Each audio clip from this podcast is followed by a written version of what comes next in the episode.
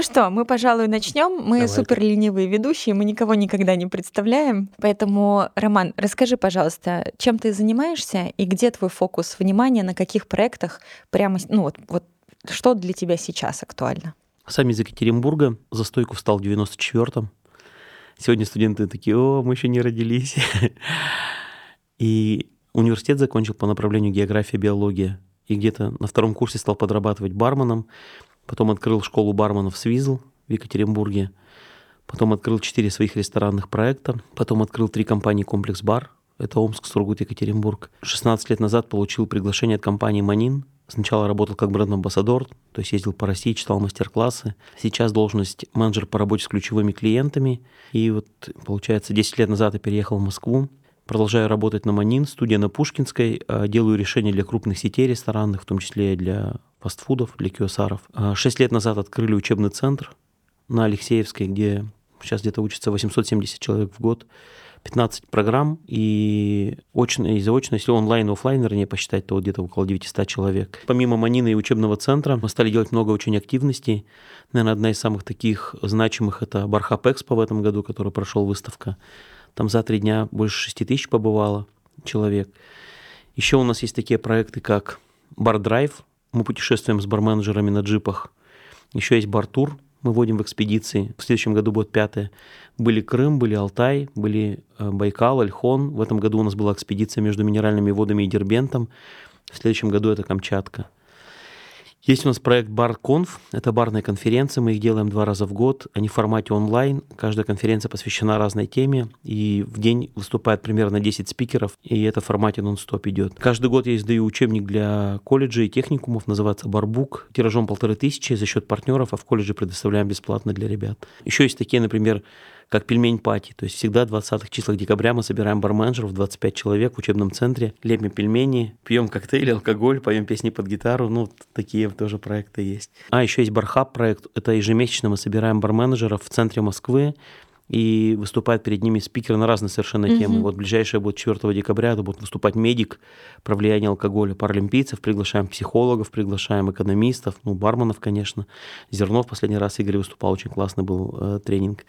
И вот еще такая есть активность. То есть каждый месяц у нас ну, что-то такое интересное случается. Супер. Ага. Расскажи, чем ты сегодня занимался. То есть ты нам просто Да, я уже анонсировал. Да-да-да. Мы волонтерами приглашали э, на Бархап Экспо на выставку ребят из Царицына. Такая заряженная команда, было 20 человек. Мы не знаем, наверное, по 16, по 18 лет, вот так вот. Глаза горят, руки трясутся, и они практически не спали, потому что все в формате нон-стоп работали. И они говорят, нам так понравилось с вами работать. Я поговорил с преподавателями колледжа Царицына. Я говорю, надо сделать такие вот вдохновляющие встречи, чтобы они знали, куда им дальше двигаться. И мы сегодня встречались в Царицыно, был Денис Валдис, был Ваня Пикулев, Гена Кононов и я, и мы, была аудитория полная студентов, и мы им рассказывали, что вы, будучи барменом, можете стать хоть кем, можете бренд-амбассадором стать, можете крупным барменджером, заниматься учебным центром, и видно, что у ребят глаза заблестели. И вот мы решили раз в год хотя бы такую встречу делать для студентов специально. Супер. Ага. Да, я прям чувствую, как дофамин у этих студентов сегодня повышался в предвкушении. Вот я сейчас выйду, да как всем покажу. Причем, разговаривая с преподавателями, они говорят, слушай, так интересно, потому что раньше были свои уровни мотивации, когда мы работали, да, но теперь студенты в первую очередь спрашивают про уровень оплаты. И вот я сейчас был в Дагестане, кадровый голод, видимо, у нас во всех республиках, и один из барменджеров говорит, мы вызываем стажера, ну, например, чтобы он э, начал на работу, три дня обучения, говорит, я бесплатно не буду. Он говорит, «Вот мы тебе дадим, основные навыки. Он говорит, нет, бесплатно я не буду выходить. И так необычно, потому что раньше стажировались бывалые по месяцу, теперь, видимо, это новое поколение. Недавно я проходил курс тоже обучения. Есть такой университет Ольги Паратновой. Очень хороший курс. Там и по мотивации персонала, и по трудоустройству. Статистика, что человек за за свою жизнь меняет работу примерно 12 раз, профессию меняет 12 раз, со сменой городов, там, стран и так далее. И это необычно, потому что еще наши родители ну, могли всю жизнь проработать на одной профессии, ну, в принципе, они были несчастны, да. У меня родители в стройцехе проработали всю жизнь, я с ними. А теперь а, нет вот такой как бы ценности. Ребята меняют профессии, ну, может, так и должно быть, но вот мы должны быть готовы к этому. Мгм. Они не держатся подолгу за одно место. Ну-ка, позагибай пальчики. Есть у тебя 12 раз? Нет, у меня нету. Ну вот был бармен, Был бармен, был владелец. Знаешь, как некоторые профессии были параллельно. Нормальный такой скачок, бармен сразу. Не- несколько, они просто параллельно же шли. Был бармен, параллельно был преподавателем в учебном центре у себя. Мгм. И потом открыл ресторан и стал ими руководить. Параллельно стал работать бренд-амбассадором на Манин. То есть просто шло два-три направления, но так, чтобы радикально поменять, у меня такого ну, вот не было. А, Мы не так давно узнали термин такой. Знаешь, что э, с тобой на самом деле происходило? А, Слэш-карьера. слэш-карьера так называют? Ну, когда ты параллельно Да, занимаешься да. кучей всяких Ничего разных себе. направлений, да, Ну, не слышал слэш-карьера. такое. Да, просто молодые перескакивают, а, а наше поколение, оно так Но мно- многозадачно, множит рядом с собой Интересно, я и это буду, и роли. это буду, да. Да, Да, да, жонглируют. Все, да, да, давайте, работа. Например, Мгм. был последний курс у нас, и я ребятам говорил про целеполагание, и одна девчонка пишет, она был, причем была шеф-бариста очень крупной сети федерального масштаба. И она поставила цель, и она мне пишет через три месяца, говорит, у меня все получилось, я наконец-то живу в Грузии, в Батуми, занимаюсь альтернативным кофе. То есть, понимаешь, человек работает на значимой должности с хорошей зарплатой, но они в мыслях, они в другой стране и занимаются совершенно другим делом. И через 90 дней она уже совершенно там в новом ремесле. Это моя любимая история про целеполагание. Ну, поскольку приходится по долгу службы рассказывать про всякие там, э, правильно поставить задачи себе, Мгм. сотруднику, менеджмент, это всегда про планирование и так далее. У меня есть две классные истории. Была стратегическая сессия в прошлом году у компании, и сотрудники топы. Мы собирались топами, и топы строили свой трек внутри стратегии Ага. компании. И я себе, ну, там много всякого напланировала, и напланировала, что я эм, выступаю в школе новенького через, Ага. там, типа, полгода. Спустя две или три недели у меня уже в графике стояло, что я выступаю там. Серьезно? Супер быстро все получилось. Это работает, но это Да, правда. и потом в этом году я писала стратегию HR на 24-25 год, и там в рамках развития HR-бренда писала, что я выступать буду не только на гастрите, мигустро и так далее, а выйду или за масштабы России, или за масштабы хорики. Через неделю у меня был билет в Казахстан на выставку. В общем, э, э, всем, еще раз все, пожалуйста, научитесь грамотно планировать, что вам надо вообще. И оно сразу же Мгм. вот появляется в жизни, если это правда то, чего то, что вам надо. И на самом деле неважно, как вы это называете, целеполаганием Аффирмация. или аффирмациями, да, магическим мышлением или посылами в космос. Просто сядьте и подумайте, э, чего вы хотите, и тогда мозг сразу начинает думать, как он туда придет. Да, это правда. Начинает видеть возможности. Есть ли у тебя метафора тому, что ты делаешь? По Вот. жизни вообще. Ну да. Слушай, я это не моя как бы фраза, но я ей часто руководствуюсь. Неважно, где ты находишься, важно, куда ты идешь. Это примерно то, о чем мы с вами говорили. И бывают ребята часто жалуются, я из маленькой деревни, я не в той стране родился. Гораздо важнее, чтобы понимать, что ты хочешь через какое-то время. И вот для меня фраза «неважно, где находишься, важно, куда идешь», она такая ключевая. Всегда упоминаю о том, что этот подкаст для того, чтобы вдохновлять людей, которые причастны к ресторанам, к сервисному бизнесу, к услугам, гостеприимству и так далее. И мы в рамках этого подкаста демонстрируем как могут развиваться карьеры, зовем всех самых классных, на наш взгляд, людей, самых интересных, самых м, любопытных, и всех расспрашиваем о том, как выглядел этот карьерный путь, как ты принимал решения, как ты из бармена стал собственником, потом как прилипло амбассадорство. В общем, как принимались решения, где были поворотные моменты, как ты пришел туда, где ты сейчас. Мне кажется, что вот эти моменты, такие вот поворотные, радикальные, я эти шаги совершал интуитивно, но я потом понял, что есть определенная система, которую я тоже ребятам рассказываю. Это освоение определенных навыков каждый год. И для меня таким, ну, скажем, инсайдом было, когда я стал работать в Манин. Я открыл первый бар, и приехала представитель компании Манин, Александра Орлик ее зовут. И она спросила, почему у меня столько сиропа в баре. Я говорю, мне очень удобно с ними работать. И она говорит, мы ищем бренд-амбассадора, который будет работать в России, за сиропы отвечать. А тогда бренд-амбассадоров их не было. Денис Темный отвечал за Бакарди, и больше никого не было. Сейчас их очень много. Я говорю, я даже не знаю, вам кого порекомендовать. И она говорит, ты сам-то не хочешь попробовать? Говорю, а я же в Якате живу. Она говорит, а нам без разницы. У меня был стереотип, что таких, ну, на такую должность ищут в Москве. Приехал на собеседование, не знал, что подготавливать, выучил 50 этих классических, 60 этих классических коктейлей, а задали один вопрос. Что у тебя будет на визитке через 10 лет? Опа. И, ребят, вообще я не знал, что отвечать, я не был готов к этому вопросу. Я потом спросил своих коллег, когда вернулся, никто не знает, ни через три, ни через пять, ни через десять. И я подумал, блин, меня ломало целую неделю, но я сел и написал потом на электронный адрес, то есть свои размышления. И вот мне предложили 11 месяцев поработать в компании, это был такой с пролонгацией. И был для меня такой интересный опыт, когда они в конце года приехали и сказали, мы хотим с тобой работать дальше, что тебе нужно для развития? Я говорю, я бы хотел посетить, например, выставку в Лондоне. Александр записывает, тебе нужен еще английский язык? Я говорю, да. Репетитор? Я говорю, да. Куда еще хочешь поехать? Что еще хочешь освоить? И тут для меня, знаете, как врата рая, потому что ты, все бармены мечтают про это, знаете, учить английский, ездить в другие страны. Я все накидал. И она мне звонит через неделю, говорит, смотрите, мы тебе вам выделяем на репетитора столько-то, в Англию едете, тогда-то оформляете визу. И прям все, что ты хотел, я прям так обрадовался. И год проработал, и в конце года она приехала, говорит, давай поговорим, что у тебя получилось за этот год. Я говорю, ну, давайте. Может быть, на английском будем говорить? Ты же учил, я так, девчонки, мне так стыдно было. Я ни хрена не мог говорить по-английски. Ну, это же не быстро, да? Я говорю, ну, пока нет. Она говорит, а почему? Ты же сказал репетитор, мы тебе его дали.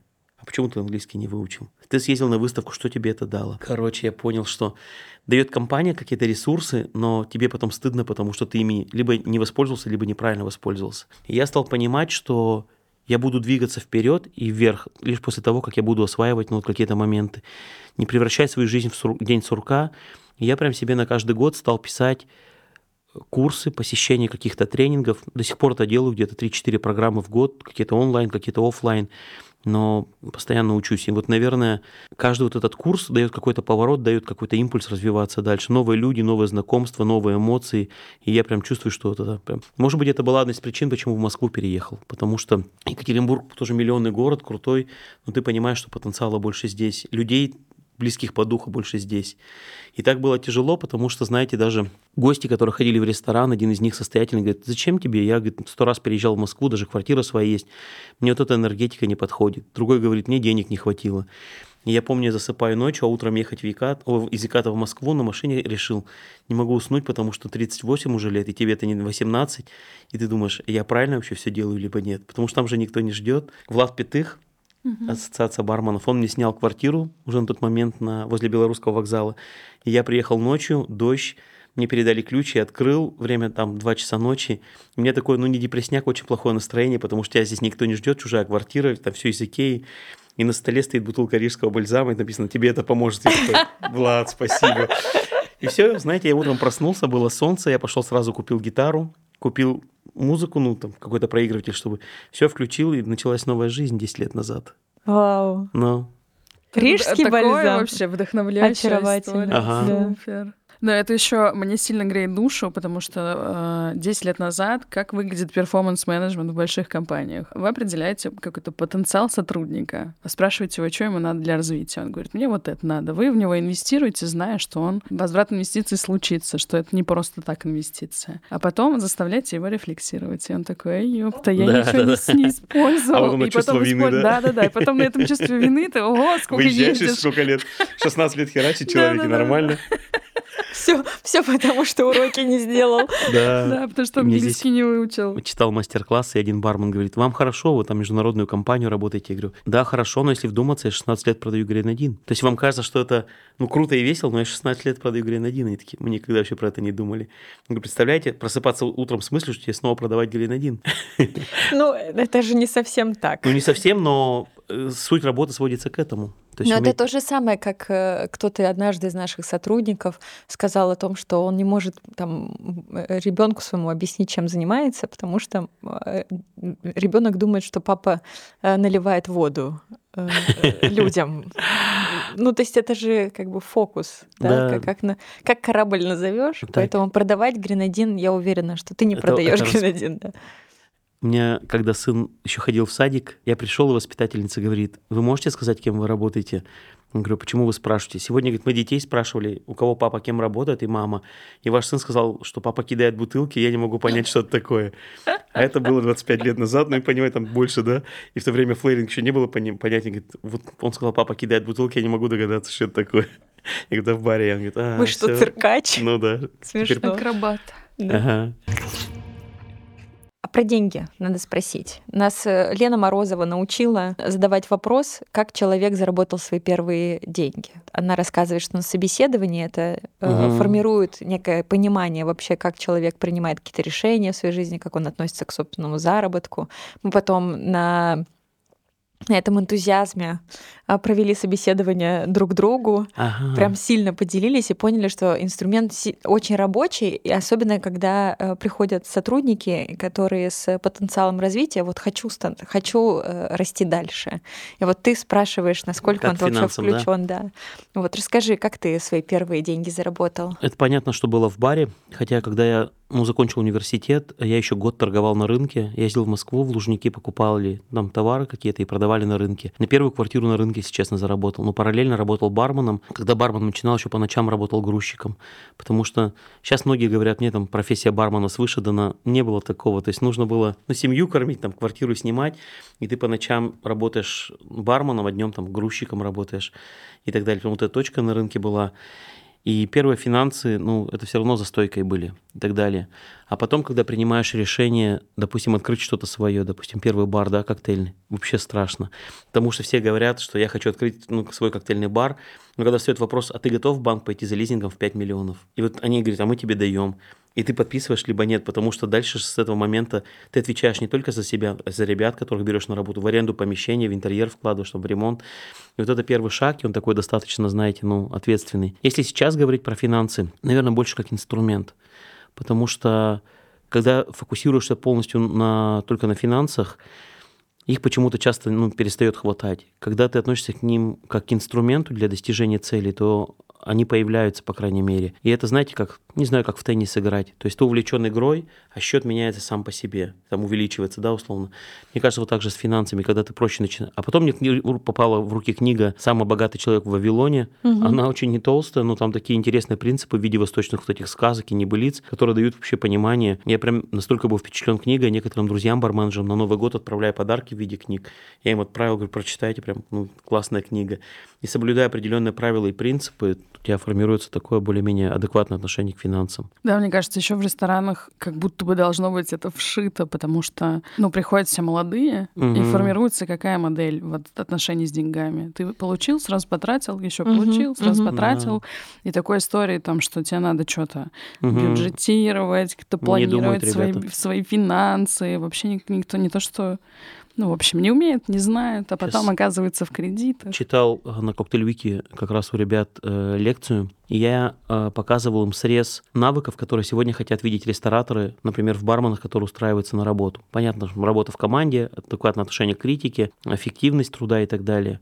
А потом я им показал ответы самых успешных людей на такой же вопрос, то есть какие навыки необходимы. Там есть управление финансами, ментально-физическое здоровье, управление временем и так далее. И то, что, Свет, Свет, про что ты говоришь, никогда не бывает во время собеседования, чтобы, допустим, спросили бармена, а ты умеешь финансами-то распоряжаться? Угу. То есть куда, как ты собираешься эту тысячу долларов тратить? Или, например, у тебя график 5-2, а тебе хватает такого графика времени, чтобы сохранить свое там, физическое здоровье? Такое редко бывает, потому что когда отношения работодатель-работника не одни, но когда ребята хотят развиваться, нужно еще что-то осваивать помимо профильных знаний. Ну, как будто бы стратегия найма такая, что ты сначала берешь, а потом уже докру- ну, да. докручиваешь. Угу. Спасибо, что пришел. Дальше мы да, тебя да. научим. Тому, что надо, да? Ну да, доложим в тебя. Мне очень помогла в свое время э, книжка, я читала автобиографию Махатма Ганди, угу. и он э, там говорил о том, что вот всем молодым людям сильно советую, обязательно фиксируйте все свои э, полученные средства и траты. Потому что если ты хочешь тратить чьи-то большие деньги, он, он почти угу. с самого детства знал, что он будет заниматься благотворительностью. Говорит, если ты хочешь, чтобы тебе доверяли большие деньги, ты должен уметь за самую маленькую отчитаться. Копейку. Да, да, да, да. И было довольно забавно. Где-то 9 лет назад я работала в Шерегеше, в горнолыжном угу, курорте. Знаю, и нас там э, подобралась компания девчонок, мы до сих пор дружим ага. довольно близко и периодически э, друг с другом путешествуем вместе. И вот мы недавно были в Суздале и вспоминали вот эти деньки наши официантские. Подруга моя, значит, у другой спрашивает, говорит, Рита, вот как так? Объясни. Мы все вместе там работали 7 месяцев, все бок о бок зарабатывали примерно одни и те же деньги. Почему никто из нас э, не уехал с чемоданом денег, а ты купила себе MacBook, значит, фото, фото аппарат, что-то еще, что-то еще. И Рита задумалась. Я говорю, ну, может быть, потому что она пила Эдельвейс, а не Гиннес после каждой смены. Вот. И я прям сразу вспоминаю, что мы после смены на вот этом кураже ты заработал угу. кучу денег, ты такой, хе-хе, буду Гиннес. Да. И Рита так всегда скромно, мне маленький Дельвейс, пожалуйста. 03, да? Да-да-да-да. ты же ценишь как раз ну, вот этот период молодости там или когда ты начинаешь вот за эти моменты. Когда ты сейчас вспоминаешь, эмоциональный больше подъем дают вот как раз те моменты, когда там куражились, там могли там неожиданно куда-то поехать, да, или там дома не ночевать с друзьями. Вот это сейчас помни, запомнилось. Нет, видимо, всему свое время. Да, ну и всему свой, свой этот, как это, все должно быть тоже в балансе, потому что да, без одно дело, когда ты один сезон работаешь и понимаешь, что ты это хэ-хэй, и другое, когда ты там за несколько сезонов так и не разобрался, как заработать деньги, если ты угу. ради этого сюда и приезжал, собственно, потому что сезонная работа, она да. про, про абсолютную, ты сдаешь себя в аренду этой работе, по сути, там нет никакого э, дополнительного досуга обычно. Слушай, казалось бы, красивые места, но ты когда работаешь там прям в сапаре, да, такие моменты. Ну да, это же ты обслуживаешь, получается, mm эти красивые как места. Как вахта ты приехал. Да, и ты поскольку всегда все отдыхают, ты просто с утра до ночи ты да, работаешь. Нон-стоп. И это важный момент помнить, что э, это ты работаешь, люди сюда отдыхать, Отдыхай. кутить да, приехали. Да, да, да. Вот это вот поддерживать атмосферу праздника входит в твою должностную обязанность. Так, у меня следующий вопрос. Расскажи, пожалуйста, про учебный центр. Ну, безусловно, mm-hmm. это один из сам, самых масштабных да, проектов, который влияет на отрасль, и многие знают твой учебный центр и хотят в него попасть. И для наших даже сотрудников, э, я, ну, я точно знаю, что это такая э, прикольный апгрейд, да, сходить, посмотреть, поучиться. А, расскажи, как вот э, пришел ты к этому решению, потому что все, все гораздо говорить, что э, обучения нет внутри отрасли, и сотрудников не хватает. А ты вот взял и сделал. Вот как это? Поехал в Самарканд. Была идея уже учебного центра, потому что школа до этого в Якате была. А школе было 11 лет. Понятно, в региональном масштабе так ну, не получается развернуться. Уже жил в Москве и поехал э, в Самарканд. И там была принимающая сторона, и они говорят, что ты хочешь увидеть в Самарканде. А у них есть древнее учебное заведение, они с 12 века, называются они мадресе. Это религиозные, у них там прям, они как замки такие большие, с высокими стенами, с башнями, минаретами. Я говорю, я хочу вовнутрь побывать, потому что вот мы думаем какой-то учебный проект открыть, я хочу побывать вот в древних учебных заведениях. А у мадрасы огромные ворота, они закрыты, а рядом маленькая калит, ну, дверка такая. И людей большая очередь, потому что туда хотят зайти, выйти. Он говорит, а что ты там хочешь увидеть? Я говорю, ну, вот как аудитории были построены, как преподаватели, там, где там все читали, как общага была сделана. Я говорю, а почему они большие ворота не открывают? Он говорит, они никогда не открывались, потому что это символ. Я говорю, нет, если есть ворота, он говорит, нет, не открывались. Это символ того, что мадресе – центр знания, дорога к знаниям всегда закрыта. Дорога к знаниям ведет через маленькую дверь, и надо еще знаниям поклониться. И ты, Свет, была у меня в школе, Помнишь, когда заходишь, там балка, об которую все стукаются, да. и Гена шутит, говорит, видишь, нас тоже надо поклониться знаниям. И я тогда при... Он говорит, у нас считается в Коране, что большой грех, если у тебя были знания, а ты перед смертью ими не поделился. Или вот это известное, когда у савана нет карманов, да, ты знания не можешь забрать с собой. И я на какой-то период себе взял, ну, скажем, это как миссию, не потому, что у самих там семь пядел во лбу, а потому, что мы смогли собрать ребят, спикеров, которые могли бы делиться знаниями. Вот здесь надо отдать должное, потому что вообще за минимальные деньги ребята гораздо дороже стоят их знания, приходят, делятся информацией, читают для студентов. И вот на какой-то период времени учебный центр это была ну, такая вот, пускай не краткосрочная, но какая-то миссия, чтобы делиться знаниями. И она вот, видишь, получилась на самом деле. И мы взяли себе лозунг «Профессионализм с душой», потому что когда попадаешь, там на самом деле ребята очень высокого уровня приходят читать лекции, но в то же время достаточно комфортно, уютно. И вот, скажем, учебный центр была какая-то, ну, отчасти миссия. Потому что вы наверняка знаете, что образовательные проекты, такие непрофильные, они не приносят очень много как бы средств, денег, они либо там для статуса, либо здесь надо отдать должное компании Комплекс Бар, потому что они финансово поддержали этот проект, помогли построить это все, и вот, ну, как бы он получился. И то, что сейчас обучается там эти 900 человек в год, это прям классно. Для меня самого такое удовлетворение, что получился этот проект. А как преподавателей выбираете? Знаешь, на самом деле, когда мы начинали, мы брали наиболее известных. Серега Амельяненко читал, например, Макс Широков. Потом меняется поколение барменов, и у них оказываются совершенно другие кумиры. То есть те, с кем мы начинали, они говорят, ну мы знаем этих ребят, но нам нужно сейчас, допустим, про инновации, нам нужно, допустим, про как делать настойки.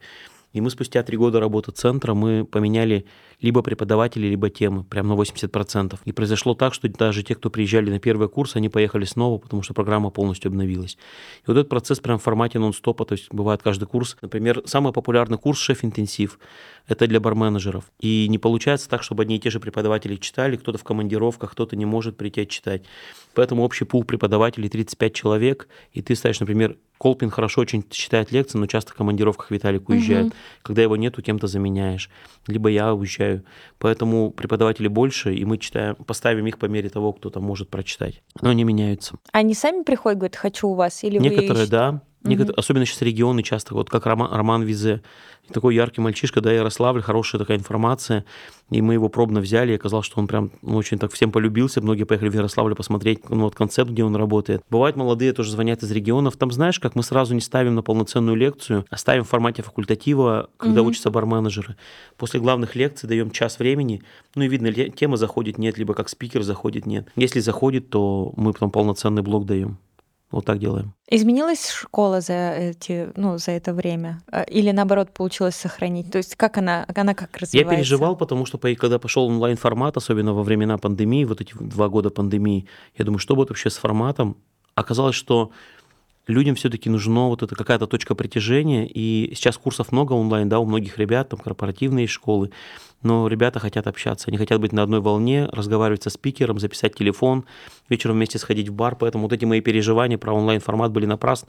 Мы тоже часть курсов перевели в онлайн-формат, когда это возможно, какие возможны темы, но я понимаю, что вот меняются, и ребята приезжие меняются, и те барменджеры, которые приезжали, посылают своих уже учеников, поэтому, конечно, и аудитория, и контингент меняется, и ну, это отрадно видеть, что у ребят там блестят глаза, они хотят учиться, это прям классно.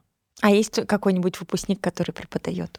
Что-то не задумался, скорее всего, нет, мне кажется, сейчас никого такого. Знаешь, кто, например, Лена Кириллова, да, она э, работала в Ярославле, у нее была рюмочная, она посетила наши многие курсы, а сейчас она ведет курс на стоек у нас ну, в, в учебном центре. Вот такие есть форматы, но так, чтобы был молодой бармен, а потом стал преподавателем, пока нет такого. Так, и, конечно же, в контексте я не могу не спросить, потому что иногда хочется спросить, случались ли скандалы внутри школы. Ну, то есть были ли, например, какие-нибудь э, недовольные преподаватели или недовольные э, ученики? И как вы вообще с обратной связью работаете? Есть ли какие-то способы там спросить, ну что, ребята, как вам? У нас несколько систем, когда учатся ребята на базовом курсе. Мы сделали такую, она не книга отзывов, мы им даем такие картонки, mm-hmm. они пишут фамилию, имя, там из какого города и пишут свое впечатление о школе. Мы скрепляем целый курс на одну ленточку и вешаем на там роллинги такие, и ребята, кто приходит, говорят, мы не знаем, учиться у вас или нет. Говорю, ну, вы можете отзывы почитать, они mm-hmm. идут, читают. Вот. А ребята, которые барменеджеры, мы раньше раздавали им анкеты, я всегда постараюсь стараюсь приехать в последний день, когда вручаем им дипломы, я получаю от них фидбэк по поводу того, что понравилось, что нет. Например, смотрите, у нас тема есть эгоист, да, Андрюха Макуров читает, идеальная тема. Но ребята, которые учатся из Казахстана либо из Беларуси, им тема это не актуальна, у них другое законодательство. Но это вот как бы издержки программы, потому что сейчас СНГ едет учиться, а есть темы, которые сугубо для России. Еще бывает, допустим, ты барменеджер какой-то крупной ресторанной сети, а другой, например, маленького бара.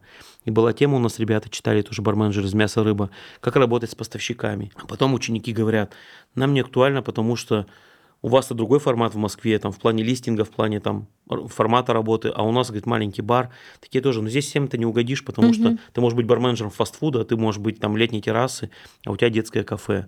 Но базовые знания как бы... Или говорят, а вот дают одну и ту же информацию, но мнение разнится, я говорю, а поэтому мы здесь, потому что вы должны послушать разные точки зрения и как бы выбрать свою. Но вот недовольных за это время не было. Я думаю, поэтому и школа как бы развитие получила, потому что всегда отзывы хорошие, сам захожу, контролирую, читаю, что пишут, и чаще всего, ну, довольны ребята. Преподы, конечно, тоже бывают, ну, говорит, слушай, ну, такая ставка за лекцию небольшая. Я говорю, да я это как бы понимаю.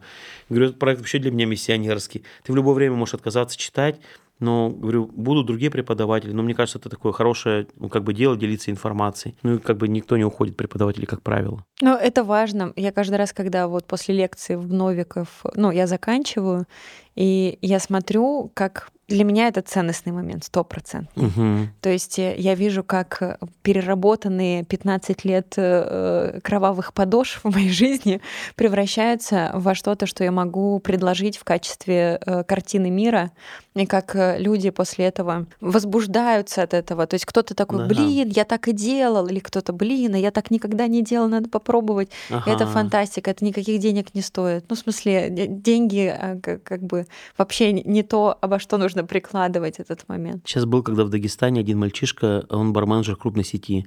Говорю, мы с тобой знакомы, говорит, я у вас учился. Говорит, знаете, что хочу сказать? Это не для того, чтобы вы цену подняли, но, например, есть цена за курс, но когда я получил знания, я понял, что этот курс стоит дороже. Говорит, и зная это, я бы поехал снова даже за другие деньги. Ну, было приятно.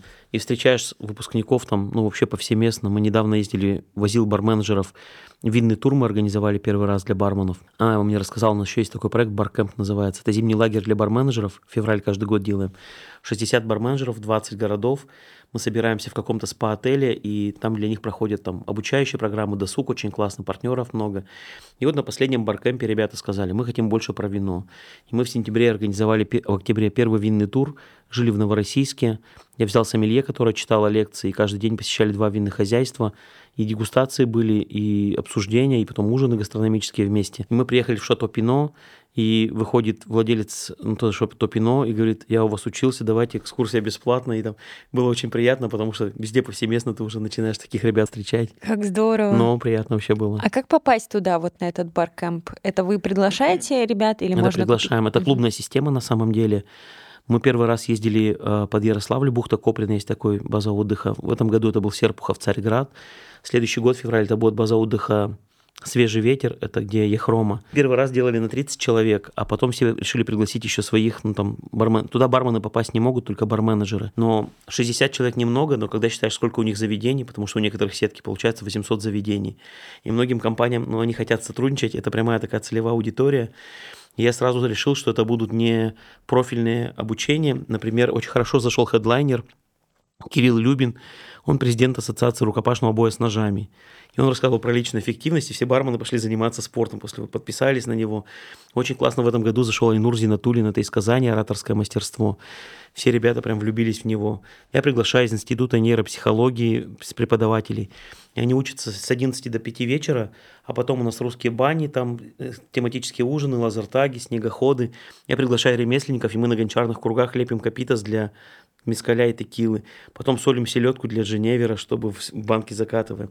И они прям на одной волне, они даже спать не хотят, потому что они на таком драйве.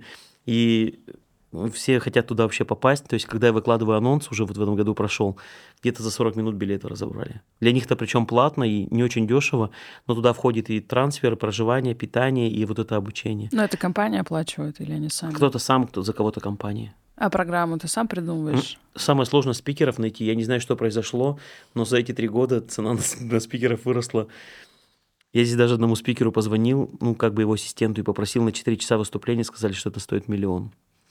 И я такой, да, я говорю, нам есть куда расти, мы будем стараться. Потому что ты хочешь там сильных спикеров, но сейчас очень высокий ценник стал на преподавателей. Ну, может, если объяснять, какая миссия, то не помогает. дешевле, нет? Даже говоришь, например, это три часа времени или четыре, говорит, да, но это рабочий день. Ну ладно, раз про спикеров заговорили, давай обсудим Бархаб. В чем его идея? Ты про выставку или ежемесячно? Да, про экспо. Угу. Я много прям отзывов слышала. К сожалению, не удалось попасть в этом году, потому что мы в каком-то какой-то запаре очередной были. Угу. Не буду себя оправдывать, мы не попали. Э, но было очень много отзывов. Э, все говорили о том, что это было супер, там мощно, классно, информативно, был классный нетворкинг, и все такие были заряжены, как будто бы такая новая волна выставок для ага. барменов. Расскажи, как на самом деле это задумывалось, в чем там миссия, идея, как подбирали угу. спикеров, как определяли темы. В общем, идея как... не моя, идея там Пир и Арины Никольской, условно, да, вы знаете, это МБС, всем известный, Каха, которые все это реализовывали. Это их проект, это их идея. И, к сожалению, там два или три года мероприятие не проводилось. Аринка уехала вот в Казахстан, Каха в Грузию вернулся. И у меня вот эта идея такого мероприятия она не оставляла. То есть была в голове. Было страшно, потому что одно дело обучать в учебном центре, другое дело такой вот проект делать, когда выставочным бизнесом никогда не занимался. Поехал я в Грузию, там путешествовать. Я говорю, как, давай встретимся? Он говорит, давай. И он хотя бы основные моменты, мне такие лайфхаки, подводные камни он озвучил, которые можно. А потом, через месяц, когда я вернулся в Москву, пришел Макс Горелик, Лаки группе, говорит, Рома, у меня есть название Бархаб, но я не знаю, что с ним делать. И мы сначала ежемесячно вот эти проекты запустили обучающие, а потом говорит, давай выставку сделаем. Это был ноябрь месяц, и мы вот начали готовиться. Сначала нашли площадку, поездили по разным локациям, определили вот этот винзавод. Все, и потом начали уже И когда ты запускаешь этот маховик, самое страшное, когда винзавод говорит, надо внести предоплату миллион. Ты такой, ну, вопрос не в сумме, а вопрос в том, что они могут не вернуться, да, ты же не знаешь, ну, там, как это все получится. И все, и когда ты уже внес аванс, дальше тебе некуда отступать. Мы прям собирались раз в неделю по понедельникам троем и расписывали, кто чем занимается, кто спикерами, кто подбором партнеров и так далее. По спикерам мы составили шорт-лист основных, кто, кого бы хотели видеть, а потом мы его запустили в наш телеграм-канал и в социальные сети. И ребята голосовали за спикеров, и мы так сформировали основной пул ребят. Потом mm-hmm. разделили их на платные лектории, либо бесплатные лектории. Многие ребята, как Артем Перук, прям им респект, они пошли на встречу, говорят, просто приедем, поддержим. Я говорю, давай я у тебя на коктейль вык выступлю, а ты мне на Бархап Экспо. Говорят, все, замазались. И вот так. То есть, казалось бы, в рамках рынка, рынка мы отчасти конкуренты. У него там Барфактори, да, у меня там учебный центр. Но когда объединяешься, блин, ты прям видишь такая и аккумуляция, прям такая энергия появляется, и ребята адекватно реагируют. И мне прям в этом году понравился вот этот симбиоз с ребятами из Питера. И Игоря вот сейчас пригласили, пригласили в этом месяце, выступил. И я как бы даже в этих случаях я понимаю, что надо объединяться. Вот, на мой взгляд, успешно очень прошло. Где-то мы с весны стали уже привлекать команду ребят. В основном все были барменджеры из Lucky Group, вписались. И прям очень круто прошло, на мой взгляд. То есть не было практически... Знаете, что понравилось? Практически никто не напился вообще. Ну, вообще никто не... Не, было... не в традициях МБС, угу. короче. МБС тоже всякие времена бывали, но я не знаю, что как бы повлияло. Была мощная охрана, скорая, пожарная дежурила, не понадобилось. То есть все как бы... Очень понравилось партнерам. Сейчас уже, вот честно скажу, что уже практически все места разобраны на следующий год. Они все подтвердили, кто-то захотел расшириться вот, и тоже порадовало, потому что резонанс был большой. Некоторые компании проплачивали гесты, и это было 18 баров по Москве. Я сам ездил посмотреть, прям все бары полные, вот это порадовало. И мне нравится рвение ребят, причем я же понимаю, допустим, 20 тысяч рублей для бармена это ну, не очень маленькие деньги, у некоторых зарплата там, может, полтора раза выше. Но многие покупали платные лектории, у нас было 130 мест, и получился где-то лист ожидания еще на 60 человек. Мы следующий Бархап, Бар, э, Бархап Экспо решили взять отдельные лектории на этой же территории, но более комфортно, 700 квадратных метров туда перенесем, чтобы все могли попасть поучиться. И вот, конечно, респект ребятам, кто приезжает и прям учиться хотят, платят за это, круто. А сколько было всего человек? Мы ставили счетчик на рамку вот этого металлоискателя получилось 6450 за три дня. Это были не уникальные, я понимаю, mm-hmm. потому что они приезжают на три дня, одни и те же ходят, но все равно количество хорошее получилось. Да, супер. Было четыре площадки лекторных и где-то 30 спикеров. Можешь назвать три главных вывода, которые ты сделал после этой выставки? Первое, ничего не бояться, то есть вообще, то есть нет невыполнимых вообще, видимо, вещей. Второе, работать в команде и подбирать эту команду тщательно. Третье, э, планировать все заранее. По крайней мере, все сейчас партнеры говорят, как ты за год планируешь? Я говорю, так же спокойнее, то есть Например, в этом году там сформировали места, потом лекции определили. И так интересно, что некоторые даже крупные компании не готовы, не готовы к долгосрочному планированию. Говорят, Ром, там еще 11 месяцев впереди. Говорят, мы пока не готовы. И сейчас они звонят и говорят, а так места нету. Они говорят, как нет? Я говорю, ну я же вам набирал. И они прям им не верится, что так. Многие говорят, что очень комфортно, когда ты знаешь на год все мероприятия учебного центра, например, либо мои бюджеты примерно, то проще формировать корпоративный бюджет. И, наверное, здорово, что ты начал этим заниматься, уже имея такой опыт за плечами. Ну, то есть э, я просто начинаю фантазировать, как, э, как бы организовывалось мероприятие без опыта ребят из МБС, без твоего угу. учебного опыта, да, а тут прям с первого раза и прям со второго, с третьего все будет лучше Мне кажется, знаешь, еще повлияло имя, потому что когда приезжаешь угу. в Москву, допустим, 10 лет назад, скорее всего, оно бы не получилось мероприятие. Потому что тот, кто организатор, ему должен верить. Угу. А потом, когда проходит какое-то время, есть успешные проекты в виде вот, там, зимнего лагеря, учебного центра, уже партнеры верить начинают. Не все с опаской, но у нас, например, там 30 компаний-партнеров были в листе ожидания, но они говорят, мы хотим посмотреть первый год, как это получится. И еще вот, помимо опыта, конечно, нужно такое имя, которое, ну, доверять, чтобы партнеры доверяли, чтобы команда доверяла.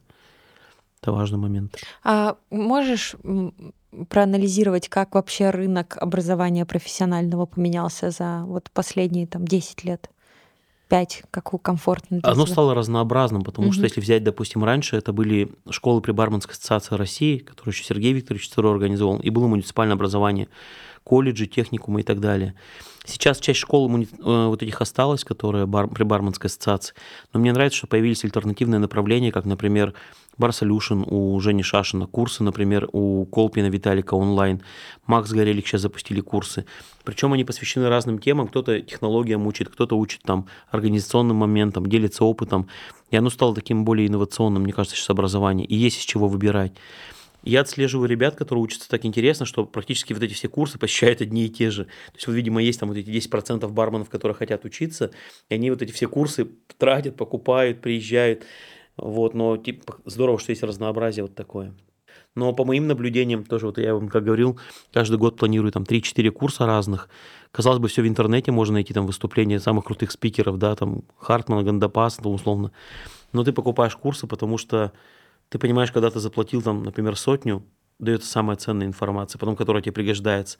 И вот здесь были три дня э, онлайн-курсов у Гандапаса, его один там слушатель спросил, говорит, а почему вы все свои лекции выложили в YouTube? Он говорит, а, на меня не устарели просто уже.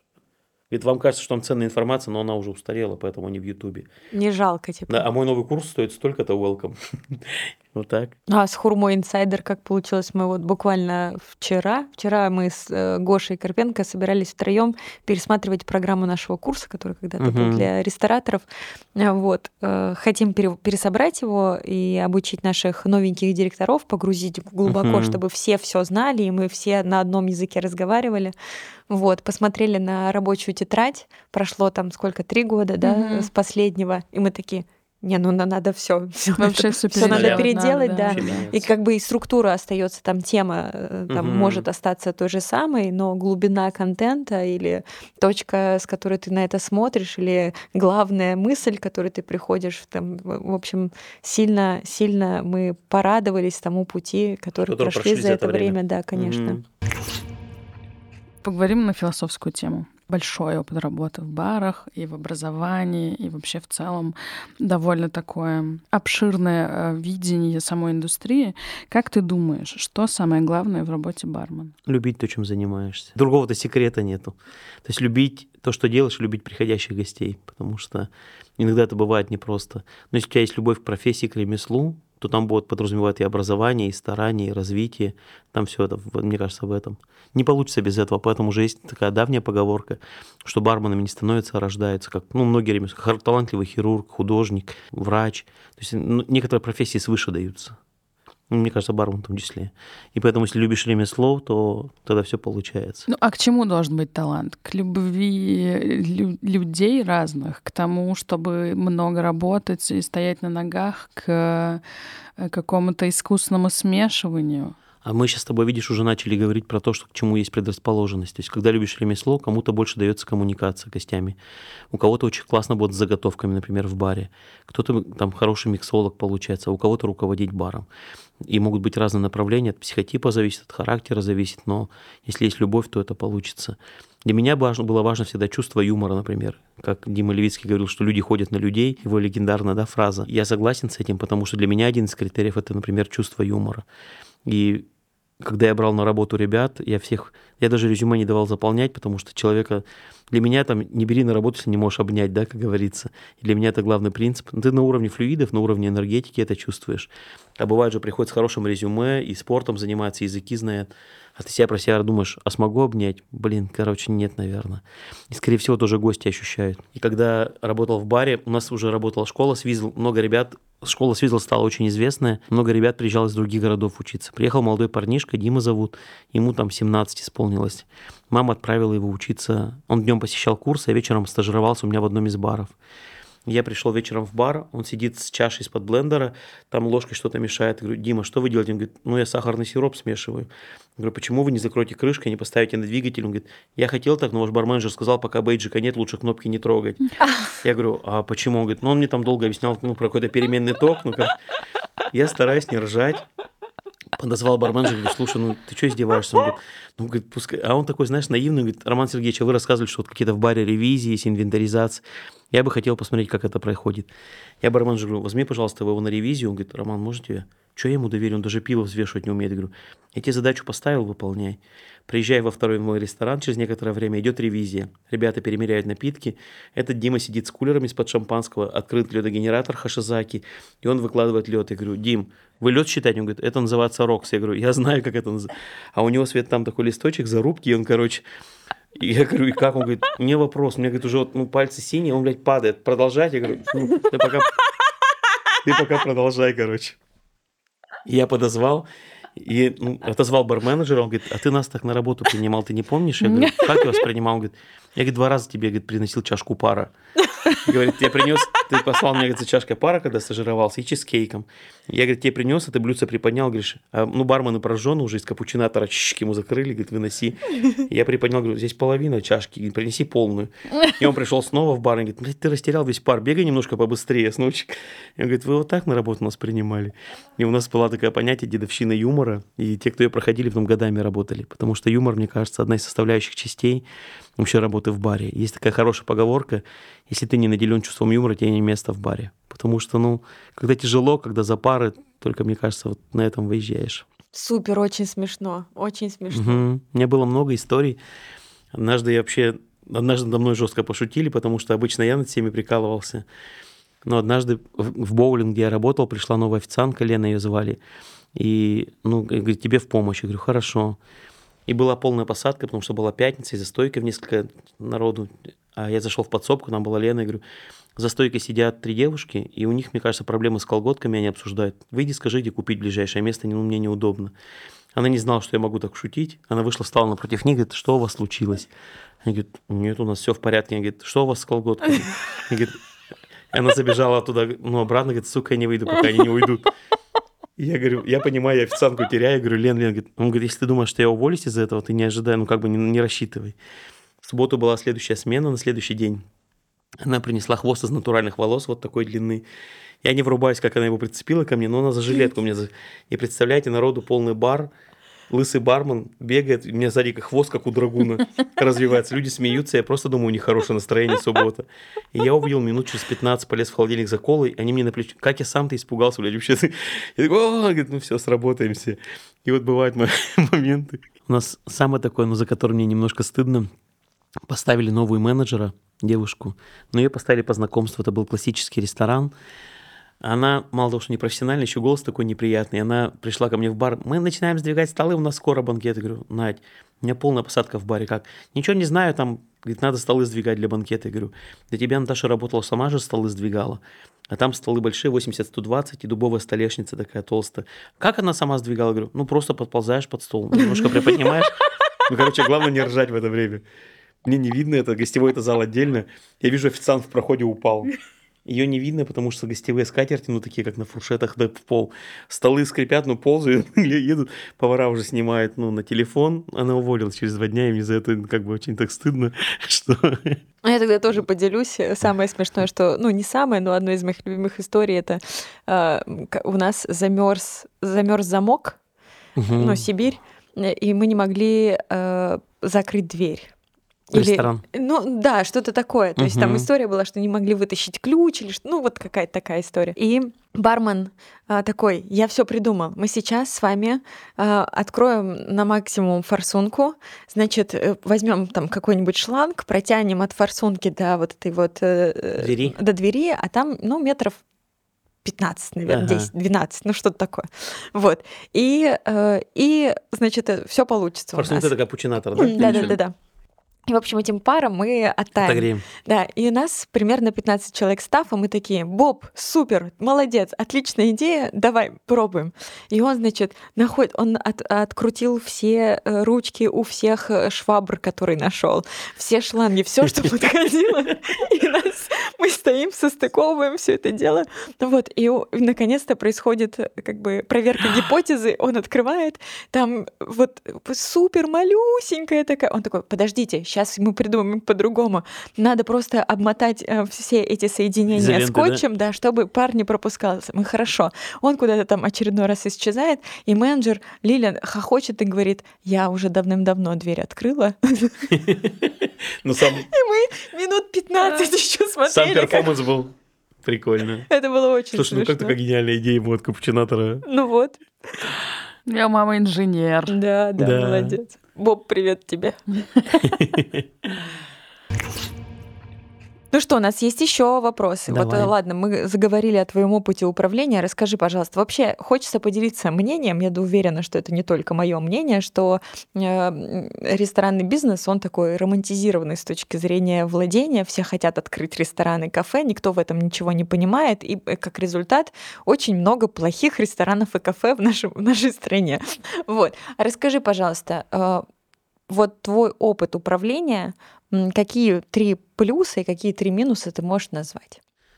Наверное, самое большое заблуждение, что если ты хороший бармен, то ты будешь хорошим владельцем бара. Не получается так, потому что навыки и знания, которые нужны ресторатору, они ну, не сходятся с тем, что нужно за стойкой бара. Иногда ребята работают за стойкой, у них есть определенный пул клиентов, которые гостей приходят, и у них создается стереотип и ощущение, что если они откроют бар, то эти все гости перейдут к ним, и ну, это не, не всегда срабатывает. Второй момент. Обычно люди, у которых порядок с коммуникацией, это многие бармены, МС, там, ведущие и так далее, у них плохо с аналитикой. Это разные психотипы людей, вы наверняка знаете там технологию диск, условно, там, или Уильяма Марстона. И поэтому, как правило, из барменов хороших рестораторов ну, не, не часто получается. И у меня есть хороший друг, его зовут Николай, он в, в Перми, и он тоже бармен, но сейчас у него 8 проектов. Я говорю, как, как у тебя получилось, потому что у тебя не тот склад характера, чтобы такой зажигалочка, любишь путешествовать, а там же таблицы, диаграммы, там аналитика. Он говорит, у нас был там постоянно мой там друг, гость, который приходил, у него высшее экономическое образование, юридическое, и мы, говорит, с ним стали работать вместе. Я отвечаю за обучение персонала, за привлечение гостей, новые карты коктейльные, а он берет на себя всю вот эту работу, которая связана с таблицами аналитик. И вот получился хороший симбиоз.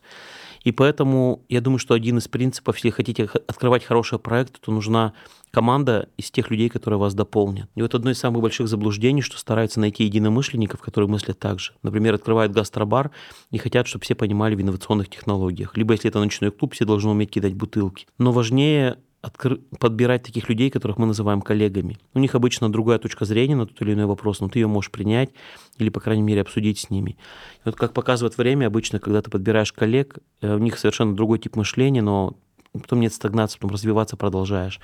С единомышленниками комфортно, ты на одной волне, но через полгода ты понимаешь, что цифры-то вообще не клеятся. И поэтому один из моментов перед открытием подобрать нужных людей, которые закроют тебе и тылы, и которые помогут тебе как бы развиваться. Это, наверное, такой самый главный момент. Плюсы какие у ресторанного управления? Что, в чем кайф для тебя, когда, когда ты видишь, управляешь? Когда видишь довольных гостей. Из моего опыта у меня было четыре ресторанных проекта. Это один итальянский ресторан «Базилика Бар». Был ресторан, где подавали все со свежими ягодами, «Берри Бар». Было кафе в спальном районе семейное B&B. И был еще коктейльный бар, очень известный брют-бар. Мега кайф от самих проектов, но в результате, ну, вот из моего опыта я много денег на ресторанных проектах не заработал. То есть есть стабильный фикс какой-то, и ты постоянно вкладываешь в новый проект, но ты не знаешь, когда ну, это закончится. На пандемии, там, на повышение коммуналки, либо на окончание аренды. Вот, и для меня там большого заработка не получилось, но получился классный опыт, новое знакомство. Самое главное, может быть, это вера в себя, потому что открытие каждого ресторана – это все определенный челлендж, определенный вызов. И когда справляешься, то ну, это очень классно. И для меня было очень классно, что когда я потом переехал в Москву, часть команды, как Гена, они поехали за мной. То есть для меня это было показательный индикатор, что ну, команда готова идти дальше. Шеф-повар переехал, Гена переехал, бармен переехал. Вот это было классно. Поэтому были негативные моменты, но больше всего все равно такого позитивного. Если спросить, хотел бы я сейчас повторить снова ресторанный опыт, скорее всего, нет уже. Ну, многие говорят, в Москве что-нибудь открой. Когда много... Там надо быть в этом заведении. Наверное, одна из моих ошибок, э, таких вот ключевых, когда открывал рестораны, я зацикливал на себя, на гостеприимство, когда приходили там где-то с кем-то на гитаре песни попоешь, кого-то коктейлем угостишь. И я потом уехал уже, а люди продолжали идти на меня и говорят, а где Роман? А он в Москву переехал. Он говорит, ну мы в другом месте покушаем. То есть есть места, где вкусно, вкусно кушать и выпить, но вот здесь тоже сработало, люди ходят на людей. И потом так интересно оказалось, что команда вообще такая суперовская была, мы были постоянно на связи, я периодически в Екат летал. И у меня была девочка, которая отслеживала отзывы в социальных сетях, ну что пишут. И одна женщина пишет, вчера была в Берри-баре, ну, всегда, как всегда, все понравилось, вкусно, хорошая подача, а у меня на следующий день день рождения. Я об этом сказал официанту, он говорит, а у нас, когда день рождения, мы кусочек чизкейка. А муж говорит, да куда тебе чизкейк, мы уже там покушали и даже там десерт съели. Но если бы мне вынесли, мне было бы приятно. И я звоню управляющему и говорю, слушай, вот такой коммент ты читал? Он говорит, да. Я говорю, что ты скажешь? Он говорит, а что я должен сказать? День рождения завтра. Муж сказал, не надо. Я говорю, подожди, смотри, у линейного персонала нет таких указаний. У них заикнулись про день рождения, там нету «спроси паспорт», либо что просто выноси. Я ему говорю, ты знаешь, что делать? Он говорит, в смысле? Я говорю, ну там телефон ее указан. Он говорит, ты сейчас серьезно? Я говорю, абсолютно. И управляющий звонит ей и говорит, такая ситуация. Он говорит, нет, дело в чизкейке. Она говорит. Взяли бутылку игристого, кусок чизкейка, дисконтную карту. Она снова пишет отзыв через, может, через два часа что, ну, говорит, я не знаю, как бы в чем фишка, но мне как бы вот привезли подарок, мне очень приятно. И дальше напишет, я не хочу сказать, что я вас простила, но я хочу побывать у вас еще один раз. И вот в этом опасность, потому что когда ты вкладываешь деньги, инвестируешь в такие проекты, то есть они для тебя ведь детище, а люди, они просто выполняют линейный функционал, даже топ-звено, правильно, угу. за зарплату. Угу. А это надо чувствовать. Им прописаны какие-то действия в определенный момент, они им следуют инструкциям, а здесь этого не хватает. То есть Здесь больше даже нужно гостеприимство, чем сервис. И если этого не чувствовать, это была одна из причин, почему принял решение, нужно все равно закрывать, пока там они еще можно было их продать хорошо. Э, и я сразу вспомнила, как мы вот э, на Мегустры, когда ездили, угу. мы решили поужинать в одном чудесном ресторанчике, и э, там была бронь на два часа, Ага. И мы, конечно, опоздали на полчаса. Нас там что-то задержало. И я э, с порога начала торговаться с официантом о том, что вот правильно ли я понимаю, что бронь, значит, еще на полчаса подвинется. Он такой, нет, конечно, мы вас выгоним.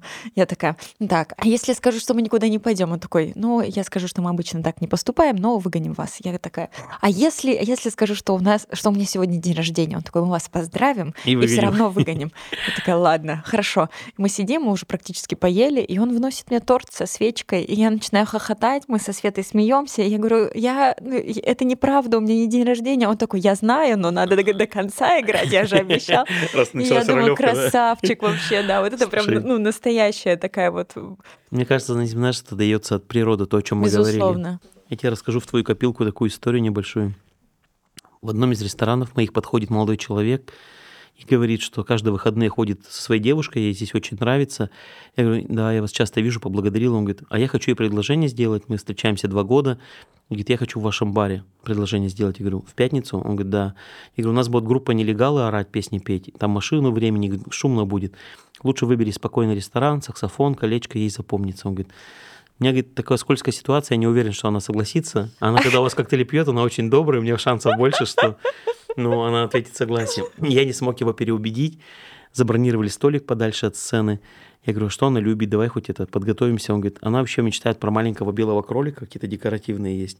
Я пишу кролик, он говорит, вы не надо его готовить. Я говорю, это не меню, блядь. И все, он днем привез цветы, забрал ее с работы, заказал игристое, когда они сели, и начала выступать эта группа «Нелегалы». И они стали песню Битлов петь, какую-то медленную композицию. Это, в принципе, был сигнал, потому что вышел официант, у него в руках была клетка, и там вот этот маленький кролик, который он купил.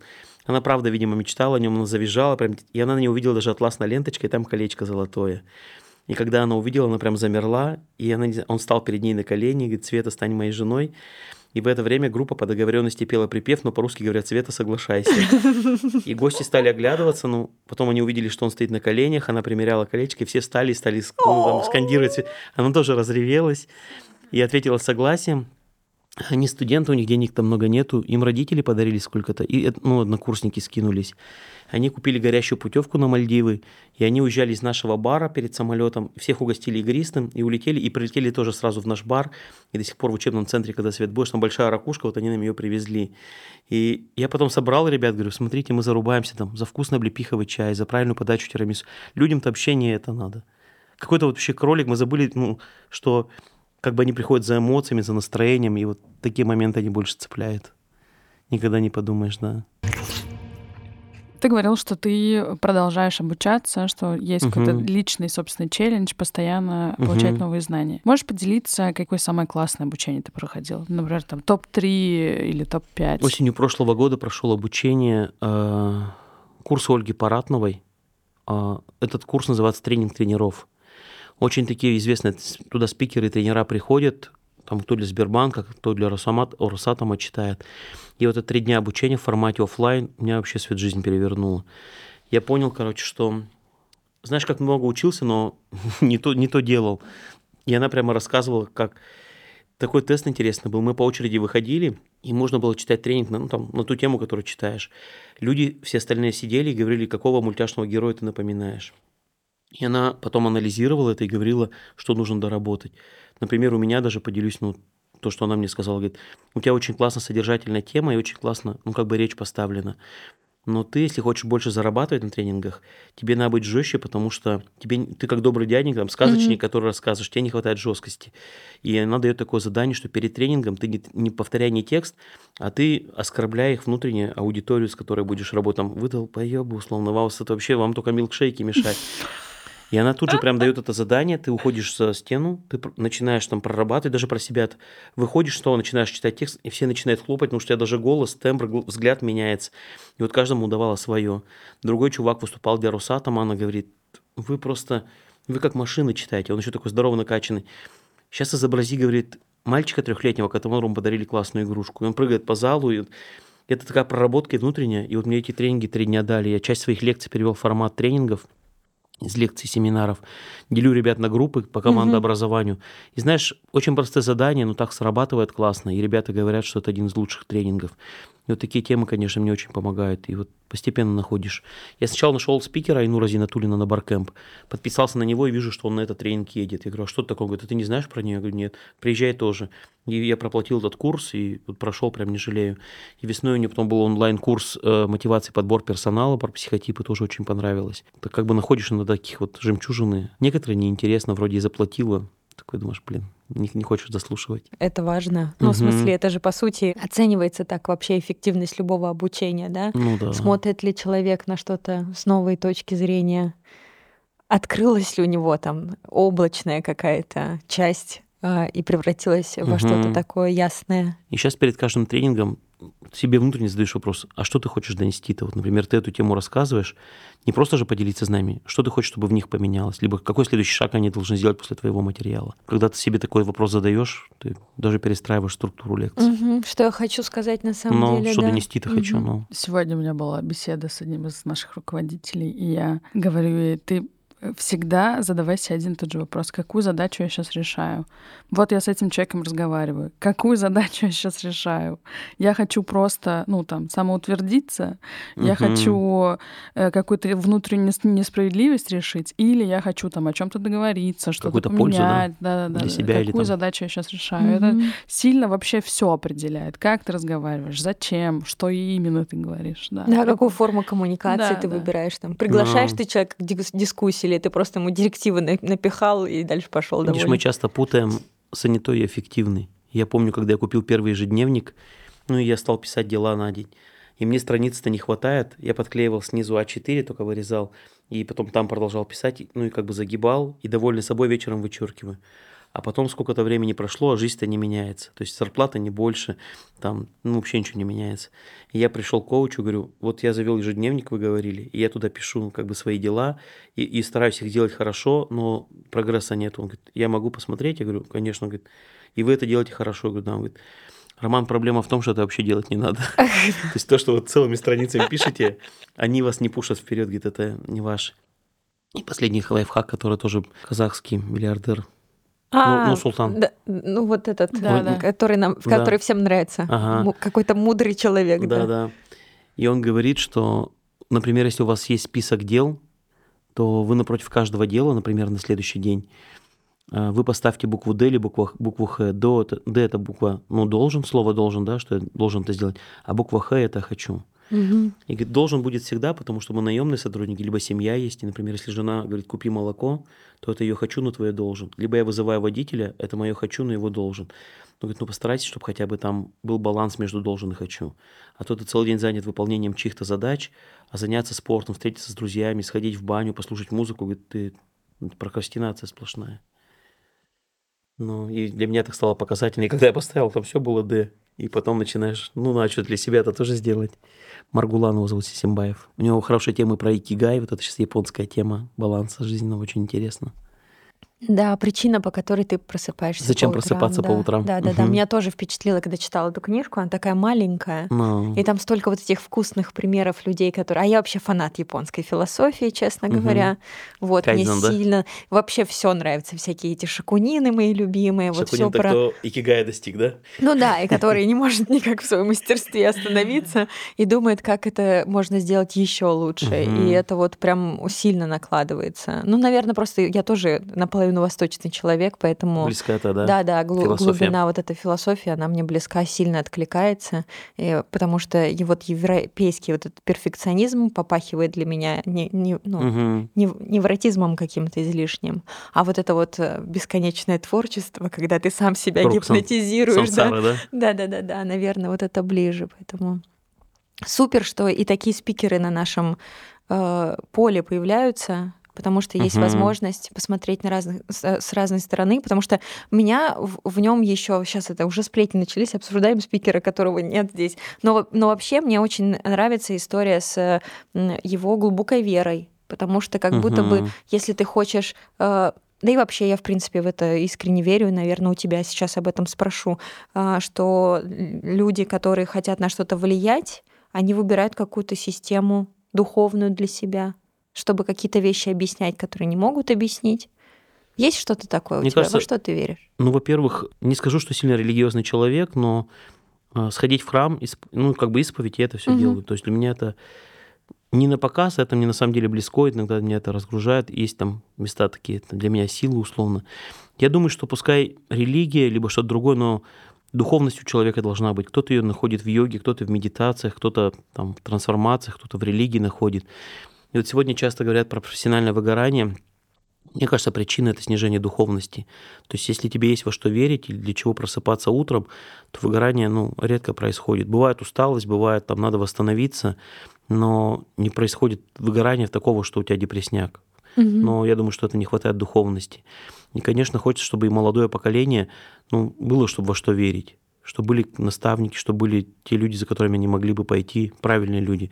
Вот это ценно. Для меня в отчасти религия. То есть я понимаю, что а, есть что-то такое, что- от чего, ну, что не только от тебя зависит все, что ты делаешь. Это, конечно, безусловно, поэтому иногда меньше из-за этого раздражаешься. То есть что-то делаешь, не получается, думаешь, ну, значит, может быть, так должно быть. Какое-то время проходит, смотришь, само нормализовалось. Это такое иньское мышление. Как как-нибудь рассосется. А потом смотришь, и правда. Ага. да. Можешь поделиться лайфхаками, как ты учишься? Как лучше всего учиться? Запоминать и ну вообще. Информацию. Ну да. Вообще, мне, мне как бы есть определенная система, ну не то, что система, допустим, если говорить про ежедневное какое-то получение информации, летом стараюсь просыпаться пораньше, потому что солнце раньше, рано сходит, хорошо вставать, например, в 6 утра. Я читаю книги, причем не обязательно профильные, читаю там самые разные, которые там советуют и так далее. Бывают жизненные книги, как Робин Шарма, например, ну, перечитываешь. Стараюсь меньше, ну, как бы новостную диету такую включать, чтобы не, ну, не влияло на это. То, что касается самообразования, выбираю тренинг либо курс какой-то, покупаю его, либо иду на него. И запишу на самом курсе, но потом еще всю эту информацию перерабатываю. То есть беру эту запись, эти тетрадки, куда-то на три дня уезжаю в спокойное место там, и там живу, и переделываю, думаю, как я могу это адаптировать под себя, как это изменить, либо какие-то упражнения вот эти выполняю. Вот для меня это самое лучшее. Потому что одна из проблем, много ребят учатся, тетради списывают, потом применять не хотят, либо не могут. Один из важных моментов эту информацию-то как-то содействовать, применить хотя бы в какой-то мере. Понятно, что на 100% трудно это сделать, но какой-то, какой-то процент нужно применить. Вот, и я обычно думаю, а это как могу применить, а это. Что-то в лекции свои добавляю, что-то в, там в свое развитие меняю. Ну, вот так обычно. Нет таких блоков у меня где-то 3-4 за год, после каждого какой-то анализ. Не набираю много. Я все время наших сотрудников, когда они проходят какое-нибудь обучение, всегда прошу на один вопрос ответить. Ну, на несколько, типа, что самое главное, там, Мгм. какой самый главный вывод или какая главная идея, и что я буду делать по-другому. Что я могу Ну. теперь делать по-новому или по-другому, зная вот, вот эту информацию теперь новую. Ну, у тебя много, на самом деле, этих э, при- примочек. Вот, э, Света, у нас, э, у нас есть книга месяца, мы все читаем. Книгу, Мгм. а потом презентуем. Но мне кажется, что это некий лайфхак для всех руководителей. Если вы не успеваете всю литературу, которую планировали Раскидайте ее прочитать, да, раскидайте ее перед сотрудникам. но не, не просто сотрудников, те, которые нормально разговаривают, которые способны перерабатывать информацию, выдавать только самый сочный Мгм. контент. Вот, благо у нас в отделе HR все такие, поэтому э, это мы одну книжку читаем, а Светлана пять, а, получается. Ну, вообще, в принципе, когда вот мы что-то презентуем, а, нужно сразу быть готовым к от- ответу на вопрос, какую гипотезу мы выдвигаем и что мы будем пробовать делать вот сейчас. И это всегда прям, ну, в общем, ощущение, что мы постоянно сами себя, ну, как бы код сам переписывается. Ага. Вот, э, и это очень круто, нет никакой стагнации. Поэтому мне, когда люди, и ты в частности, говорят о том, что они постоянно учатся, это прям сразу, э, я, я вижу э, соплеменника, человека, Да, который да. никак не может остановиться. Это очень важно, конечно. Здесь же важно еще, что не просто ты там вся в, как в копилку вкладываешь, что ты у тебя задача э, м, Применить. как я применю Да, это, Ну. да, как да, я буду да, развиваться Да, теперь. не просто я э, это Самый еще одна, да, еще одну книжку прочитала, а вот это Мгм. совсем другой фокус тогда у чтения происходит. Ты же не можешь прийти и такой, ну я прочитал, но ничего не могу при- придумать. Не, не. Точно Часто могу. говорят, что если читаешь, например, а книга, ну, не заходит, ну, бывает Мгм. такое, может, не время, не пришло, он говорит, не бойтесь оставлять недочитанную, потому что есть ощущение, что надо читать, либо я ее купил, говорит, не тратьте время, потому что если книга не заходит, Мгм. значит, либо время не пришло, либо книга, ну, пока не нужна вам это. Это правда. Мгм. Я, вот этот инструмент, про который ты рассказала, ну что я заставляю вас читать, потому что я не успеваю читать все на свете, это инструмент Гоши. И он какое-то количество времени назад попросил меня разобраться, прочитать книжку разобраться, что такое спиральная динамика. Потому что он проходил обучение в Сколково, и там а, практически после каждого блока наваливали очень большое количество литературы, которые можно прочитать для того, чтобы в этой теме разобраться. И был блок про людей, и вот он мне там и диск, и давай еще вот по этой типологии всех разберем, и еще по этой разбери, расскажи мне, вот э, кто наши топы. Ну, в общем, мы развлекались. И, значит, я разобралась от спир- Я долго откладывала, ну, что-то не, не до нее мне было. Вот, и вот я к ней сама подошла, разобралась, и теперь я ее рассказываю на консалтинге, а Гоша до сих пор не рассказал. Да. Но мы договорились, что я расскажу, я уже презентацию подготовила. Самая смешная э, книга, которую он меня просил прочитать, это «Как руководить женщиной». Серьезно? Да-да-да. А как он выбирает эти книги? Никто Она не просто- знает. Она просто, он как-то принес у нас в офисе есть библиотека. У нас Мгм. есть, во-первых, э, собственно, онлайн-портал э, м, рабочий, ну, в смысле, для Ага. всей компании, для сотрудников. И там очень большая библиотека электронных книг, прям, прям как какая-то постоянно умножающаяся. И есть бумажная библиотека в Мгм. офисе. А, Кто-то свои приносит книги. Э, Я, как э, очень э, тошная библиотекарша всех людей, которые приходят взять книжку, фотографирую и спрашиваю, сколько тебе нужно времени, чтобы прочитать. И они говорят, ну там месяц. И я пишу отложенное сообщение, типа, верни книгу, ты обещал. И с фотографией этого человека, что я все помню. Ну такая вот система. И, ну и сотрудники приходят, наставники приходят. Да, да, да, да. И ряд, конечно, он сам принес. И вот эта вот книжка «Как руководить женщинами», она была в, э, ну, внутри его библиотеки, он ее так и не прочитал, потому что ну, мы хохотали по этому поводу. Я говорю, «Ой, судя по всему, ты ее не читал. Вот, но это на самом деле абсолютно сексистская э, история, э, очень, ну, в общем, меня хватило на 50, на 50 страниц, я сказала, не не читал и не надо, потому что сильно устаревшая уже какая-то. Вот, но смешно было, в общем. Прочитаю книгу а, за вас за деньги. Вот такая профессия. За зарплату. Да-да-да. Если бы ты мог придумать и внедрить одно правило для всех работников сферы гостеприимства, то что это было бы за правило? Исходя из того, что мы уже говорили, то есть делайте как бы свое дело любя, продолжая эту как бы тему, потому что если нет настроения, если как не хочется, то не будет хороший результат. И здесь, наверное, самый такой большой будет посыл, чтобы любое действие, в том числе в ресторанах, в барах, оно выполнялось как раз и с желанием, и с любовью. И я всегда ре- ребятам говорю, ну, там, в том числе во время обучения, когда вы идете на работу, иногда остановитесь, подумайте, мое ли это. Потому что, может быть, вы хороший полицейский, либо там ветеринар, может, вы просто не бармен.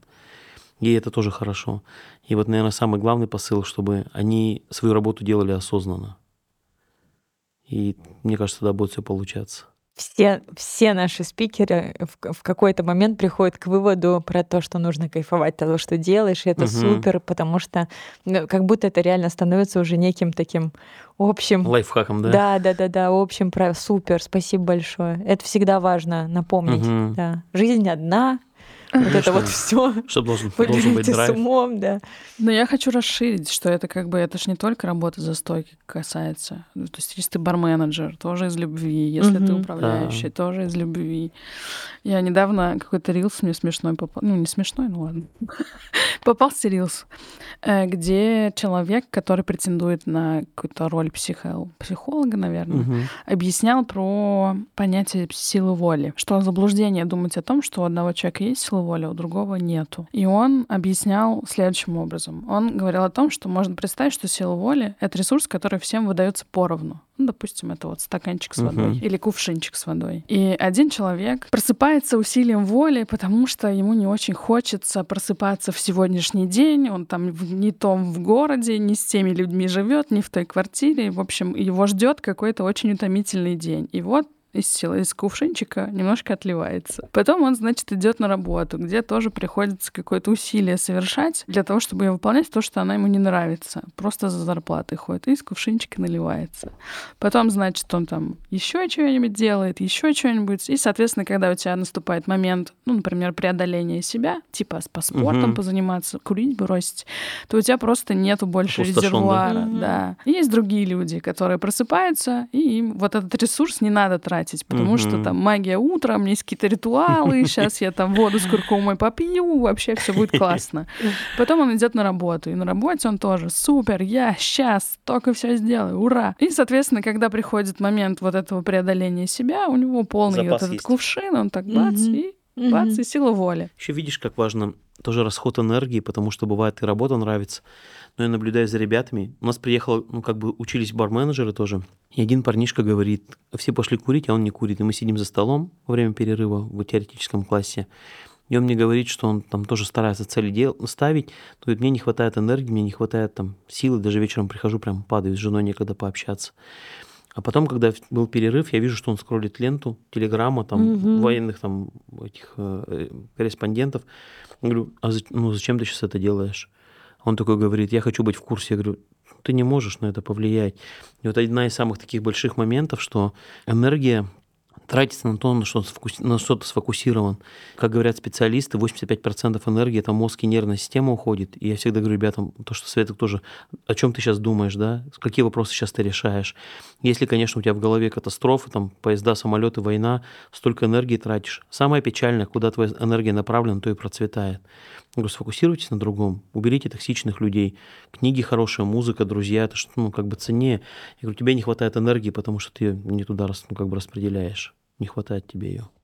Сто процентов. Ну. А я бы еще добавила про энергию, которая бьется об сопротивление об других людей. Uh-huh. Ну, то есть, когда ты, например, любишь свою работу, но ты делаешь ее с теми людьми, которые свою работу uh-huh. не любят. И тогда у тебя два пути, да, ты либо стухнешь вместе с ними, либо ты потратишь какое-то огромное количество чтобы времени, их чтобы их переобуть. И то, если ты супер звездочка, uh-huh. если в тебе достаточно вот этой какой-то супер солнечной энергии, которая способна вот, э, ну и какого-то вообще гена влияния, чтобы это произошло, потому потому что это история один на миллион когда один человек способен, да, там стаю поменять, ну, либо ты просто... Э, Погаснешь. Да, ну да, ты можешь... Расходишь. И не станешь э, внутри этого болота, ты, не, может быть, и не перестанешь быть там гостеприимным человеком, но ты перестанешь верить в то, что это важно, потеряешь но. там, ну. растратишь собственный талант. Поэтому я всегда обращаю внимание, а, как много сопротивления. Я переживаю внутри команды своей. Ну, то есть э, приходится ли мне да? Да, постоянно что-то кому-то доказывать или угу. нет. Вот. И когда ты э, и с коллегами, да, которые там не единомышленники, имеют другое, э, другое мнение, но вы все равно сфокусированы в одном направлении, хотите стать э, компанией угу. Google в мире ресторанов, то вы как будто бы, э, ну, нет вот этого вот. И, и нет вот этой э, конкуренции внутренней и нет какой-то... Раздрайва вот этого. Да, да, да, да. Ты просто вы все бежите в ну, одном да, направлении. Супер, ну даже если важно. есть конкуренция, она как будто бы просто для роста. Ну типа да. каждый старается сделать свою работу круче, чем все остальные. Это тоже там определенная корпоративная культура, Ну когда да. все соревну- соревнуются, но все соревнуются за результат, а не за то, чтобы просто драться. Вопрос. Как ты формируешь свою насмотренность? Путешествия прежде всего. Мгм. То есть, когда еду, э, очень много путешествую, где-то 4-5 больших поездок за год совершаю. Завтра в Таиланд улетаю, например. И много помимо этого командировок. И помимо лекций, тренингов стараюсь еще много посетить заведений. Там кофейни, рестораны, интересные места. Не скажу, что хожу по музеям, но вот такие какие-то достопримечательности всегда смотрю. Всегда много полезного, интересного, смешного бывает, видишь. И вот, наверное, через путешествия больше всего. А когда приезжаешь в Москву, настолько насыщаешься этим. Есть несколько любимых ресторанов, условно, в Москве. И ты их посещаешь по каким-то знаковым событиям, но нет такого, что каждую субботу, воскресенье я иду там куда-то в ресторан. Куда ходишь? Поделись. От настроения зависит. Например, если у тебя какое-то значимое событие, там годовщина свадьбы, либо там день рождения, там ну, где-нибудь в центре, как пинского ресторана, что-то такое выбираешь. Но есть такие там рестораны, которые можно, как говорится, на каждый день, как Тора Гриль, допустим, где честная еда и честные ценники, там очень нравится. Поэтому под настроение. Редко хожу в коктейльные бары, потому что особенно в Москве цены на коктейли выросли. Сейчас полторы тысячи уже не удивишь за коктейль. Не жалко этих денег, но не всегда устраивает качество коктейлей, смешанных напитков. И поэтому думаешь, лучше там бутылка хорошего вина условно. И тогда смысл посещения коктейльного бара, она, ну, как бы теряется. Идешь в какой-то ресторан лучше. Но при этом вот студенты, которые Мгм. практически все же приезжие, ну, большая Мгм. часть студентов, они же из других городов. Есть ли места, которые вы прям советуете? Вот вы их собираете, и типа, ребята, все идите. Вот вам насмотренность. Ну, здесь да, в Москве? Ну да, ну да. Да, у нас целый список, кто хочет коктейльные бары, список баров, список ресторанов. Или ребята говорят, мы хотим посмотреть заготовочные цеха. Мы Мгм. говорим, вот туда, туда, туда можно сходить. Да, такие списки даем ребятам. Я так всегда расстраиваюсь, когда, ну, в общем, вот в этих советах, вот ты пошел, ты кайфанул, Но... а, и ты законсервировал это впечатление, а оно с Ага. другими, ну, там, с другими твоими друзьями не, не случилось. И я всегда, я понимаю, что это не моя ответственность, но я прям сильно расстраиваюсь из-за этого. Видишь, это же всегда посещение это эмоции, прежде Мгм. всего, там настроение в каком был.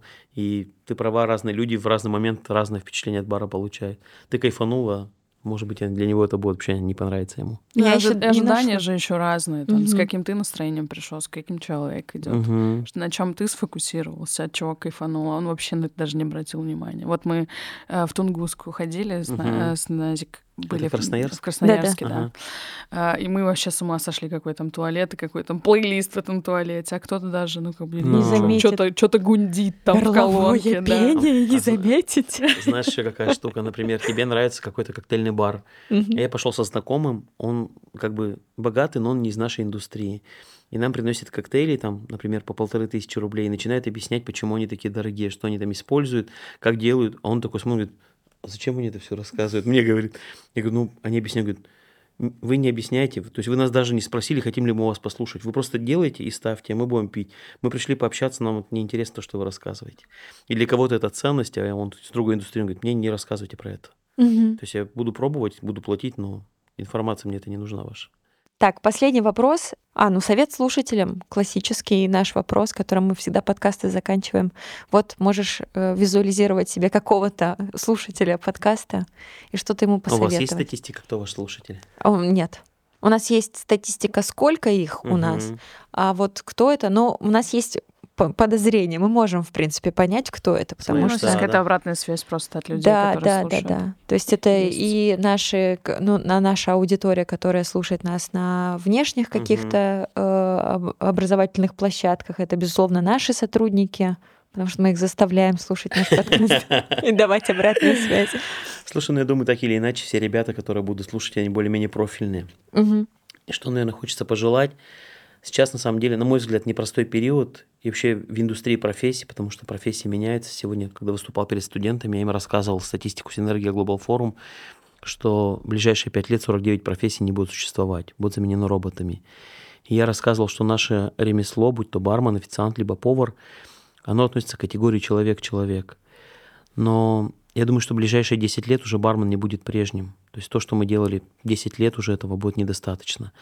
И тем, кто задействован в индустрии гостеприимства, чтобы они не не уставали развиваться, чтобы они учились, радовали гостей, радовали себя, продолжали делать хорошие напитки и вкусную еду. А если среди слушателей есть гости, чтобы они несмотря ни на что, продолжали ходить в наши рестораны, несмотря на локализацию, несмотря на там, сложной финансовой ситуации, потому что только благодаря гостям, конечно, наша индустрия может существовать. То есть мы все делаем ради гостей, и ну, дай бог, чтобы это было востребовано как можно дольше. Наверное, вот это самое главное.